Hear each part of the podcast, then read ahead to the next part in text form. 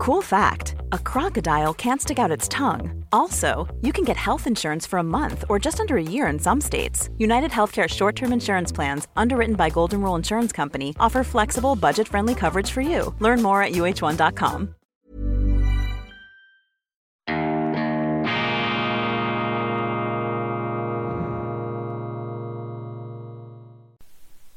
Grüezi miteinander, ganz herzlich willkommen bei Weltwoche Daily, die andere Sicht, unabhängig, kritisch, zuverlässig, unerschütterlich, erdbebensicher, gut gelaunt, auch an diesem Mittwoch, dem 28. September 2022. Je verrückter, je wahnsinniger die Zeiten, desto vernünftiger diese Sendung. Wir sind Ihr Fels in der Brandung, wir sind Ihr Anker im brodelnden Wahnsinn unserer Zeit und es wird uns ja tatsächlich einiges zugemutet. Ich hätte gedacht, nach Energiewende, Energieende, nach dieser ganzen Corona-Plan- und Kommandowirtschaft, äh, tage es jetzt wieder, geht die Sonne auf, aber wir sind dann noch mehr in die Finsternis gestürzt worden wegen dieses Kriegs in der Ukraine, wobei der Krieg in der Ukraine, das muss man hier auch einmal festhalten, dieser Krieg in der Ukraine, der hat nicht im letzten Februar begonnen der läuft schon seit acht Jahren. Was im Februar begonnen hat, ist eine Eskalation dieses Krieges.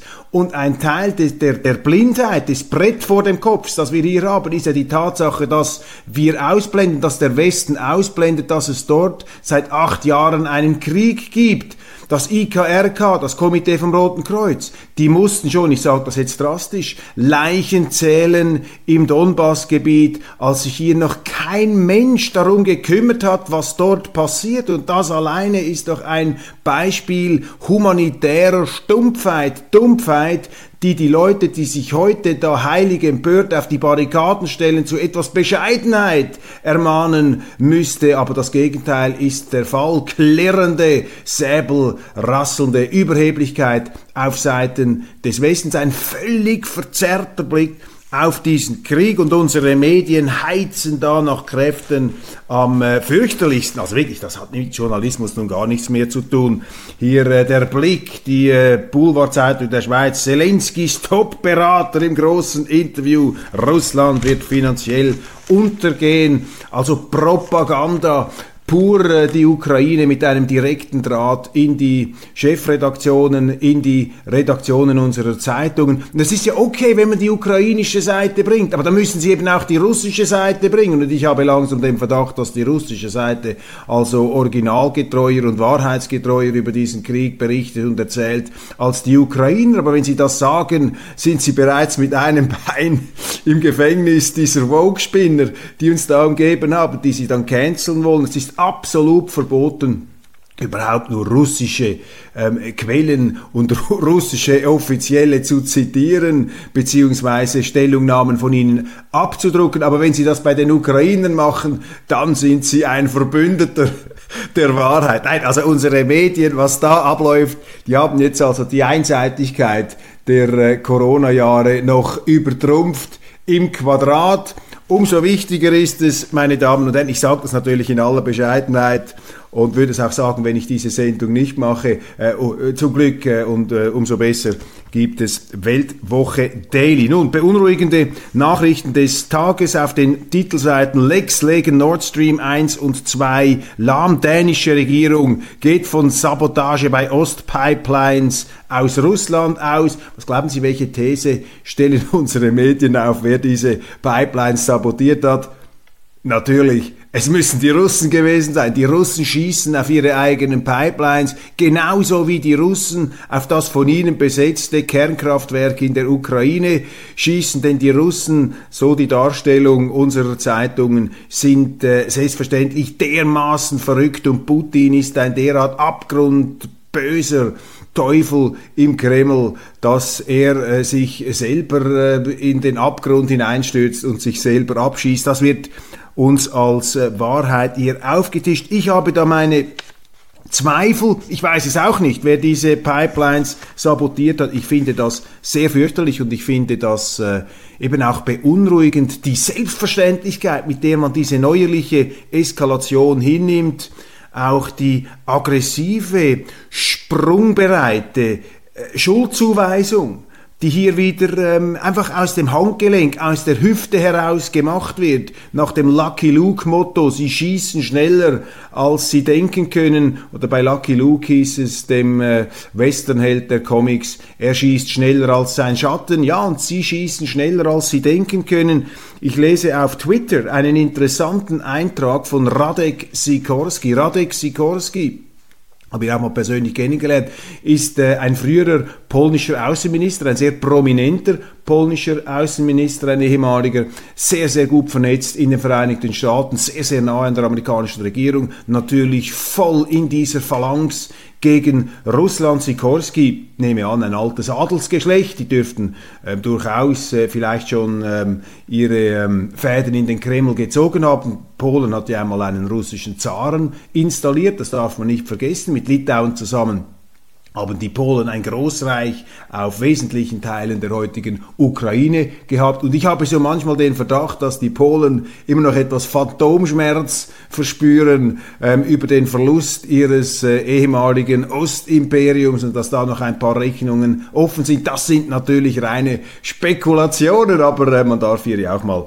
spekulieren. Dieser Radek Sikorski auf jeden Fall schreibt auf Twitter, thank you USA, thank you USA. USA, dass sie diese Pipelines in die Luft gesprengt haben, dass also die Weise, die wirklich von großer Staatskunst äh, und ähm, demütigem Realitätssinn geprägte Einlassung des Außenministers, wenn Sie mich fragen, ein äh, Zeugnis der äh, Verrohung, auch der, der entgrenzten, de, des Hasses, der sich hier manifestiert. Wie kann man nur Danke sagen, wenn jemand eine Gaspipeline in die Luft sprengt im Meer. Das ist das Letzte, wofür man sich bedanken sollte. Wenn Sie dafür Danke sagen, dann dokumentieren Sie doch, dass Sie jede Kontenance, jeden Versuch auch, um eine realpolitische, nüchterne, verschiedenen Seiten gerecht werdende Deutung dieses Kriegs, dieser Auseinandersetzung völlig fallen gelassen haben. Also dieser Sikorski äh, ist da tatsächlich in einer ganz, äh, ganz schrägen Kurve unterwegs. Thank you USA. Polen haben natürlich sofort das zurückgewiesen und gesagt, nein, das, äh, das gilt nicht, das stimmt nicht. Das wissen, die heutige polnische Regierung ähm, ist, keine, äh, ist kein Freund von, von Sikorski, das sind unterschiedliche Konzeptionen.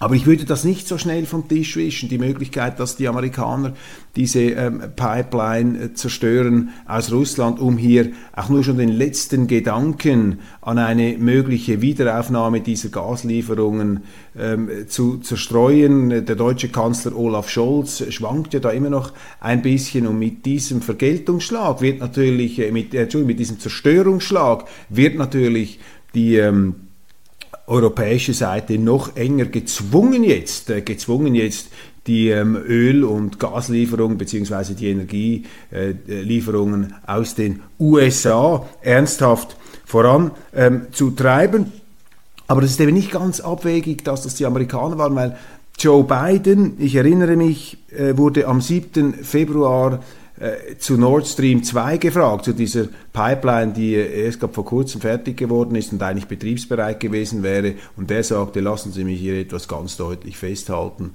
Äh, falls Russland die Ukraine angreifen sollte, dann ähm, wird es kein Nord Stream 2 geben. Das lassen wir nicht zu. Und auf die Nachfrage des Interviewers, ja, ähm, wie, wie, werden Sie denn das machen genau? Wie wollen Sie denn diese Pipeline stoppen? sagte Biden wörtlich. Ich verspreche Ihnen, wir werden in der Lage sein, das zu tun. Das sind die ähm, Worte aus Washington. Das ist der Krieg, der Energiekrieg, der jetzt auch diese Pipelines trifft. Schweizer Krankenkassenprämien steigen um 6,6 Prozent. Das ist die Kostenwahrheit oder ein Teil davon nach der Corona-Pandemie, die aus meiner Sicht zu massiv übertriebenen Interventionen zu planwirtschaftlichen, zu kommandowirtschaftlichen Anwandlungen unseres Staates geführt hat durch Gesundheitsminister Alain Berset. Auch hier das ganz große Problem, die Medien haben ihn überhaupt nicht mehr in Frage gestellt. Er hat gemacht, was er wollte, glaubt, er könne über Wasser gehen und immer wenn man in diesem Icarus-Modus gefangen ist, wenn man äh, mit Wachs äh, beklebten Flügeln glaubt, zur Sonne abzuheben, dann stürzt man wieder ab. Das ist es, äh, so ist es auch äh, Berse ergangen, der sich ja die eine oder andere Eskapade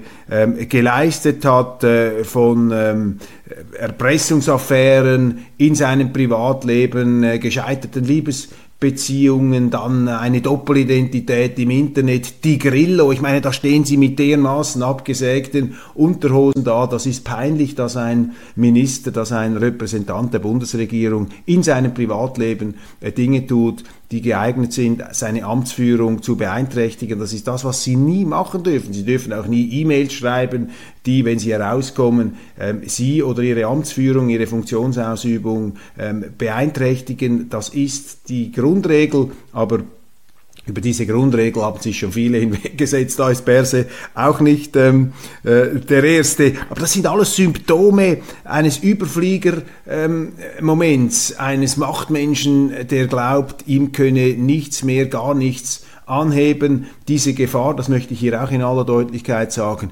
diese Gefahr sind alle Menschen ausgesetzt und man soll da nicht allzu sehr auf Berse ähm, zeigen, auch wenn er natürlich in seiner bundesrätlichen Funktion speziell ähm, exponiert ist. Berse nun also mit einer der saftigsten ähm, Prämienerhöhungen überhaupt nach langen, langen Jahren, das schlägt jetzt durch. Gut, man könnte sagen, jetzt werden die Schweizer dafür bestraft, mehrheitlich, dass sie diese Corona-Politik auch unterstützt haben. Jetzt schlägt es aufs Portemonnaie durch. So gesehen ist auch der Urheber dieser Politik, beziehungsweise der Letztverantwortliche, äh, weil die Bürger haben das ja immer abgesegnet, ähm, sind die Bürger hier auch getroffen. 6,6 Prozent. Ich erinnere aber daran, dass eine Vorgängerin von Alain Berset, die Bundesrätin äh, Dreifuß, bei der Einführung des Krankenkassenobligatoriums gesagt hat, die Prämien werden nicht steigen, werden nicht steigen. Also man hat schon damals das Blaue vom Himmel heruntergelogen und äh, völlig verquere Aussagen äh, gemacht, die damit der Wirklichkeit überhaupt nicht in Übereinstimmung zu bringen waren. Was wird aus Matteo Salvini? Rätseln die Zeitungen, der einstige Überflieger der italienischen Politik, ist ja brutal auf Platz 2 zurückgedrängt worden durch Giorgia Meloni. Der Tagesanzeiger übrigens jeden Tag überbietet sich die Postfaschistin, die Faschistin. Jeder zweite Titel beginnt mit Faschismus. Der Tagesanzeiger muss da offenbar in einem Panikmodus gefangen sein. Der hat dermaßen Angst davor, dass jetzt die Bürgerlichen, die Konservativen nach vorne kommen, dass er bereits äh, überall Faschisten, äh, Faschisten aus ihren Löchern kriechen Medien sieht, das sind ähm, Stresssymptome einer linken Zeitung, äh, die merkt, dass ihr jetzt die linksliberalen Fälle davonschwimmen. Viel interessanter als das, was mit Matteo Salvini passiert, ist natürlich die Frage, was mit der Europäischen Union passiert. Und da verschiebt sich schon einiges, das darf man nicht unterschätzen. Ich meine, nach dem Brexit, äh, der nicht von ein paar Spinnern einfach in einer äh, einsamen Umnachtungsaktion äh, durchgedrückt wurde, äh, sondern von einer Mehrheit der sehr vernünftigen Briten und einem der intelligenten Premierminister. Wir müssen ja nicht alle seine Politikentscheidungen unter diese Einschätzung subsumieren. Boris Johnson aber hat viele Stärken, hat auch viele Sachen falsch gemacht. Sein größter Fehler zuletzt war natürlich, dass er die Friedensverhandlungen zwischen äh, Kiew und Moskau sabotiert hat. Es gab ja im letzten April eine Einigung zwischen äh, Putin und Zelensky indirekt, einen ähm, Vorschlag, wo man sich geeinigt hätte, auf einen äh, partiellen Truppenabzug. Gleichzeitig gesteht die Ukraine zu, dass sie nicht in die NATO geht. Das haben die Amerikaner und die Briten sabotiert, allem voran Boris Johnson. Aber die ähm, Europäische Union ist natürlich schon jetzt etwas in Erschütterung, darum auch die martialischen Sprüche von Frau von der Leyen. Sie haben äh, mit ihren äh, Zuchtrouteninstrumenten da, mit der Reitpeitsche, die sie bereits zückte, um den Italienern zu verstehen zu geben, wenn ihr denn da nicht spurt, dann kommen wir, was natürlich insofern auch äh, zu beurteilen ist, als die Italiener sehr viel Geld abschleppen aus der Europäischen Union. Deshalb muss man auch für Frau von der Leyen bei aller Ungeheuerlichkeit und Skandalosität ihrer Aussagen ein gewisses Verständnis haben. Die EU zahlt so viel, beziehungsweise die EU-Steuerzahler, die Deutschen vor allem, zahlen so viel nach Italien dass sie natürlich da doch auch etwas äh, zu sagen haben. Wer zahlt, befiehlt. Aber diese Länder können eben dank dem Euro auch ein Erpressungspotenzial walten lassen. Und das scheint ja auch das Ziel von Frau Meloni zu sein, also dieses Eurosystem noch auszuquetschen, um alles rauszuholen. Aber mit Frau Meloni ähm, hat jetzt natürlich eine Orban-Befürworterin gewonnen in Rom. Und Orban ist für mich im Moment der äh, vernünftigste, der überragende Politiker in Europa. Ich weiß, auch dafür kann Ihnen die Zunge abgeschnitten werden in der heutigen Zeit. Ich sage es trotzdem. Nein, Orban ist für mich der vernünftigste. Das ist eine Art Churchill des Ostens. Ein vernünftiger Europäer, kein Anti-EU-Mann, sondern einer, der versucht, die EU in eine vernünftige Bahn zu lenken. Aber die sind dermaßen beratungsresistent, dass sie sich dagegen wehren nach Kräften. Und Frau Meloni bewundert Orban, sie findet ihn gut und das wird natürlich, ich sage jetzt, produktiv einwirken. Das ist eine gute Nachricht für die Europäische Union und für all die Europäer, die nicht einverstanden sind mit der Art und Weise, wie die EU-Institutionen beschaffen sind. Das ist eine in dem Sinn keine äh, schlechte Nachricht, die da läuft. Dann sehe ich in der NZZ ein Zitat, mehr Schweizwagen. Ökonom kritisiert das Krisenmanagement der EU. Diesen Spruch habe ich hier erfunden. Ich war der Erste, der gesagt hat, mehr Schweizwagen, die NZZ und da dieser äh, Ökonom wieder einmal mit einer Copyright-Verletzung. Der Bundesrat wird heute seine bundesrätlichen äh, Ziele Hey, I'm Ryan Reynolds. Recently, I asked Mint Mobile's legal team if big wireless companies are allowed to raise prices due to inflation. They said yes. And then when I asked if raising prices technically violates those onerous two year contracts, they said, What the f are you talking about, you insane Hollywood ass? So to recap, we're cutting the price of Mint Unlimited from $30 a month to just $15 a month. Give it a try at mintmobile.com slash switch. $45 up front for three months plus taxes and fees. Promoting for new customers for limited time. Unlimited more than 40 gigabytes per month. Slows. Full terms at mintmobile.com.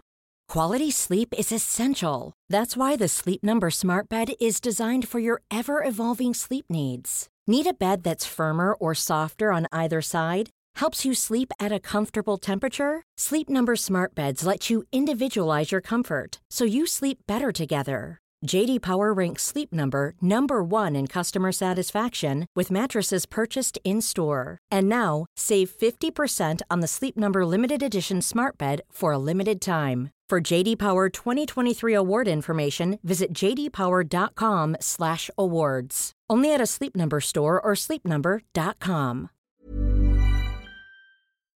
ähm, bekannt geben, seine Leitlinien und Geschäfte für das Jahr 2023. Natürlich wieder in einer fast fußfälligen, dem Ausland ergebenen Art und Weise. Ich nehme hier nur die Leitlinie 3. Die Schweiz sorgt für Sicherheit, engagiert sich für den Schutz des Klimas und der natürlichen Lebensgrundlagen und agiert als verlässliche Partnerin der Welt. Auf den Knien unten ist das formuliert, agiert als verlässliche Partnerin der Welt. Wie man das immer wieder gebetsmühlenhaft unterstreicht, als ob man das unterstreichen müsste, als ob die Schweiz nicht schon eine verlässliche, um nicht zu sagen die verlässlichste Partnerin der Welt ist. Ich meine, wir übererfüllen ja unsere internationalen Verpflichtungen. Wir halten uns an, wir halten uns an, an Verträge, die wir noch gar nicht abgeschlossen haben. Wir erfüllen die Wünsche des Auslands, auch wenn sie noch gar nicht formuliert oder ausgesprochen werden. Das ist doch die Schweiz. Wir sind eine Art ähm, politisches Früh,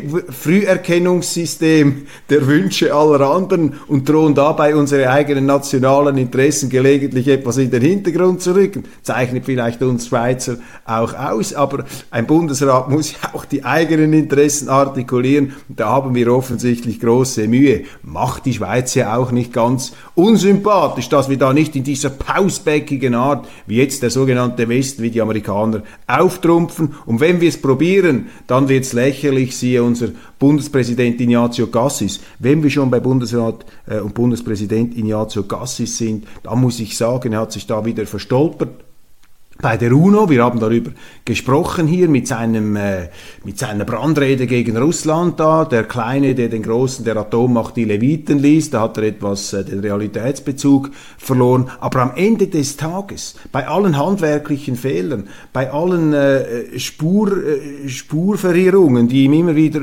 unterlaufen, muss ich sagen, dass Ignazio Cassis, der Tessiner Bundesrat, auch als Repräsentant des Tessins unabwählbar ist.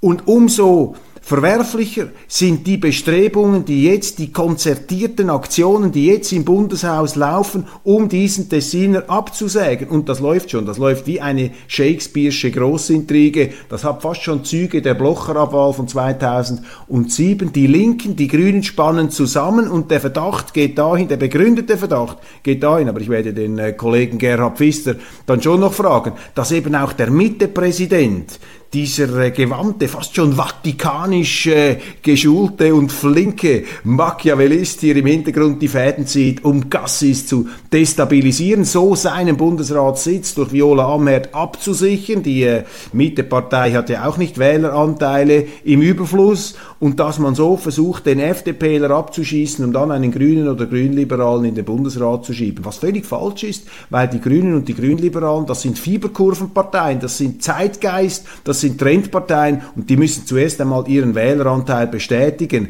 Aber hier, das wäre ganz schade. Ich sage wäre im Konjunktiv, also auch an die Adresse von Gerhard Pfister. Wir wollen das noch nicht festschrauben hier, aber mein begründeter Verdacht ist, dass hier auch aufgrund seiner ganzen politischen Positionierung Gerhard Pfister, der Mann, der rechts in der Mitte bei der CVP gestartet ist, der vom Konservativismus geredet hat, von den christlichen Werten, der hat sich heute zu einer Art äh, wiedergeborenem Cedric Wermuth, zu einer Art ähm, mittigen bürgerlichen Cedric Wermuth entwickelt, so quasi eine Art äh, spätberufene ähm, Jugendli ein spätberufenes jugendliches Revoluzertum scheint da bei ihm hervorzubrechen und er ähm, zieht da ähm, möglicherweise die Fäden bei dieser Kabale und ich halte es fest, ein Tessiner ist unabwählbar. Das geht nicht. Und all die, die jetzt mit dem Finger auf Gassis zeigen, ja, jetzt lässt er sich mit, Bo mit Lavrov fotografieren lassen. Ja, was ist denn so schlimm daran, wenn man sich mit Lavrov fotografieren lässt? Und vor allem, da gehört jetzt Pfister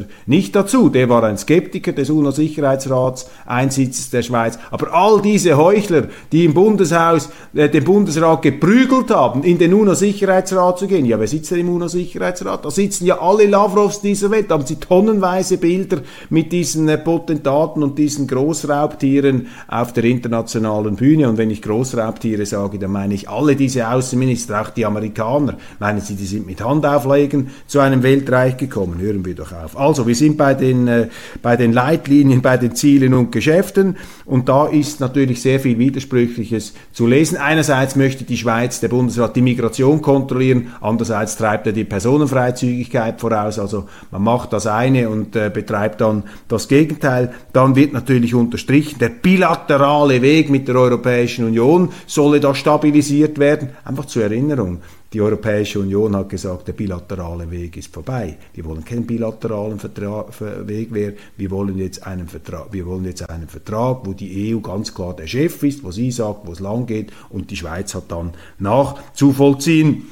Außerdem sehr nebelhaft, sehr mysteriös ähm, heißt es da, die Schweiz als Teil der europäischen Wertegemeinschaft, wenn ich das nur schon höre, Wertegemeinschaft, Volksgemeinschaft, das sind diese kollektivistischen Irrlehren, die jetzt sich ausbreiten im Westen, der immer mehr zu einem sozialistischen Block wird und es gar nicht merkt und die liberalen, die freiheitlichen Errungenschaften über Bord wirft, die europäische Wertegemeinschaft, also diese Wertegemeinschaft, auf die kann ich verzichten. Ich habe keine, ich brauche keine Wertegemeinschaft, die arrogant und überheblich ihre angeblichen Werte die sie selber gar nicht ernst nimmt, der ganzen Welt aufzwingen will. Ich finde auch, bin auch für Werte, aber ich bin dafür, dass man Werte lebt und nicht die ganze Zeit darüber redet verstärkte, vertiefte Zusammenarbeit im außen- und sicherheitspolitischen Fragen. Was soll jetzt das wieder heißen in außen- und sicherheitspolitischen Fragen? Hat da Viola Amert, unsere Wehrministerin, bereits ihren Ausfallschritt in die NATO oder in eine EU-Armee lanciert, die es noch gar nicht gibt? Was für eine sicherheitspolitische Zusammenarbeit, was für eine außenpolitische Zusammenarbeit. Das ist die große Gefahr, meine Damen und Herren, im Moment, dass unsere Euroturbos in Bern diesen Krieg benutzen, um die Schweiz immer enger in diese, äh, an einen anderen Block, an diese Moby Dicks da draußen heranzubinden, mit der Gefahr eben, dass wenn der Moby Dick taucht, dann taucht die Schweiz mit. Das dürfen wir nicht. Wir müssen frei bleiben, flexibel, unabhängig, nicht gegen die anderen, nicht auf Kollisionskurs, nicht das machen, was Zelensky mit den Russen macht, wir mit der EU. Das ist eben eine dumme Politik, die sich Zelensky auch hat aufred, einreden lassen von den Amerikanern, die etwas gegen die Russen haben, die hier natürlich ihr geopolitisches äh, Großgame ähm, führen, ganz schlecht. Und außerdem wird da ein neuerlicher Kohäsionsbeitrag äh, in Erwägung gezogen. Also ein verlässlicher Partner, man könnte auch sagen, eine verlässliche Zahlmeisterin der Welt die Schweiz. In Zürich wird an der Bellriefstraße, das ist ein Verkehrsknotenpunkt, eine Spur abgeschafft. Das ist der klimapolitische ähm, Feldzug, der Dschihad, der in Zürich gegen das Auto, gegen die Autofahrer geführt wird und im Extremfall zwölf Stunden ohne Strom. Das sind auch Szenarien aus der größten Schweizer Stadt. Zwölf Stunden ohne Strom, das ist die Quittung für die Energiewende. Orban versucht die EU erneut zu erpressen müssen Sie sich achten. Putin und Orban erpressen laufen. Putin erpresst, der erpresst, Orban erpresst. Wissen Sie, was die Erpressung von Orban ist? Aus der Sicht einer Schweizer Zeitung, der Neuen Zürcher Zeitung, dass er gesagt hat, er mache eine Volksabstimmung zu den Russland-Sanktionen. Also wenn Sie heute eine Volksabstimmung machen, ist das für ein Schweizer Leitmedium wie die NZZ bereits eine Erpressung. Auch die NZZ steht mit der Demokratie mittlerweile auf Kriegsfuß. Italien, da ist mir noch etwas Interessantes aufgefallen. Ein italienischer Ökonom hat in einem Interview gesagt, dass in Italien seit mindestens 20 Jahren kein wirkliches Wachstum der Wirtschaft mehr stattgefunden habe. Das ist besorgniserregend. Aber wissen Sie, was noch besorgniserregender ist, meine Damen und Herren? In der Schweiz haben wir auch kein Wachstum mehr seit 20 Jahren. Nur noch ein quantitatives Wachstum pro Kopf. Pro Kopf geht das Wachstum, die Produktivität zurück, genauso wie der Fleischkonsum. Merken Sie etwas? Alles migrationsgetrieben. Eine Migrations, ein migrationsgetriebenes Nichtwachstum, ein Schrumpfen, Quantität statt Qualität. Wenn Sie das verlängern auf der Zeitachse, dann geht's ähm, kaputt. Putin veranstaltet eine Wahlfarce. Das nur ganz kurz, das ist ja eine Wahlphase. Natürlich, natürlich sind Referenden in einer Zeit des Krieges keine saubere Sache. Das ist ja schon klar. Und ähm, so gesehen haben die Kritiker da auch recht. Aber hochinteressant. Tagesanzeiger habe ich eine Reportage gelesen, da wird der Bürgermeister von Isium zitiert. Sehr Kiew-freundlich, der Bürgermeister. Und der sagt einfach so en passant, ja, aber 60 Prozent meiner äh, Landsleute hier im Donbass, die sind für die Russen, die stehen auf der Seite der Russen. Interessante Aussage, die es zum Glück noch in den Tagesanzeiger geschafft hat, aber äh, äh sehr, sehr klein und am Rande. Sergei Tscherniak, ähm, heißt äh, der Mann, Entschuldigung, das ist nicht der Bürgermeister, ich habe es falsch gesagt, der mit seiner Familie an der Straße zum Friedhof wohnt, glaubt, dass bei uns 60 Prozent der Einwohner für die Russen waren. Übrigens, ähm, vor diesem Hintergrund muss man einfach etwas äh, korrigieren, was erzählt wird. Die Medien berichten hier, dass das der fürchterlichste Vernichtungs- und Zerstörungskrieg ist, den man sich überhaupt nur vorstellen kann. Ich habe mit Leuten gesprochen, und zwar sehr, sehr guten Quellen, die ganz nahe dran sind an diesem Krieg. Und wissen Sie, was das Erstaunliche ist? Sie dementieren das. Sie sagen, das stimmt nicht. Das ist, dieser Krieg ist jetzt bei weitem nicht der brutalste und vor allem auch für die Zivilbevölkerung überhaupt nicht der brutalste Krieg, den sie gesehen haben. Im Gegenteil. Es fällt auf, das korrespondiert mit Aussagen der New York Times, die ich hier schon einmal erwähnt habe, dass die Russen gemäß, ein Krieg ist immer zerstörerisch, das ist ja klar, wir wollen das nicht verharmlosen, aber dass die Russen mit erstaunlicher Zurückhaltung vorgehen, vor allem was die Zivilbevölkerung angeht, dass die militärischen Toten äh, viel höher an der Zahl sind als die zivilen ähm, Toten und dass von einem Vernichtungskrieg nicht die geringste Rede sein kann. Im Gegenteil, ähm, das Skandalöse liegt vielleicht darin, dass der ganze Westen hier bei uns, die Zeitungen nur noch über diesen Krieg reden und andere noch viel fürchterlichere Kriege, zum Beispiel den Jemenkrieg, einfach so links liegen lassen. Da sehen Sie auch die humanitäre Heuchelei, die da ähm, im Raum steht. Und dann noch etwas. Ich habe mich etwas kundig gemacht bezüglich den Gräueltaten. Das ist ja auch klar. Da dürfen Sie ja gar nichts mehr sagen. Sonst sind Sie der totale, nicht nur Putin-Versteher, sondern Verharmloser. Ist ja jetzt ein Mantra, dass man das nicht in Frage stellen darf. Nein, nein. Die Gräueltat, die Kriegsverbrechen, das ist alles bewiesen. Erwiesen, wer daran nur schon einen Zweifel äh, sät, der ist ein, ein, ein, ein bezahlter Propagandist des äh, Kreml. So laufen die Diskussionen ja. Und das ist auch der Grund dafür, warum sie den Resultaten dieser Diskussionen nicht trauen dürfen, weil sie so einseitig geführt werden ähm, äh, bei uns. Wie sieht es mit den Gräueltaten aus? Also, mir wurde gesagt, es gibt sogenannte Rogue Commanders, also Commander, Schurkenkommandanten, ähm, die zum Teil beim Abzug Leute erschießen. Undiskutabel, das gibt's auf russischer Seite. Es gäbe auch tschetschenische Einheiten, die naturgemäß brutaler wüten als andere, ebenfalls klar. Dann aber drittens auch interessant, gäbe es jüngere Soldaten, die zum Teil auf Zivilisten schießen, weil sie von Zivilisten angegriffen werden, aufgrund der Tatsache, dass die Regierung in Kiew die Zivilisten angehalten hat, sich auch mit Molotow-Cocktails und anderen Sabotageakten am Krieg zu beteiligen. Das kann es auch geben. Also aus einer Art Überforderung, aus Stress, aus Notwehr äh, schießen dann diese Soldaten auf Zivilisten, die sich aber auch als Kombattanten beteiligen. Aber, und das ist jetzt der entscheidende Punkt, es gäbe eben auch in substanzieller Zahl Revenge Killings, sogenannte Rachetötungen der Ukrainer.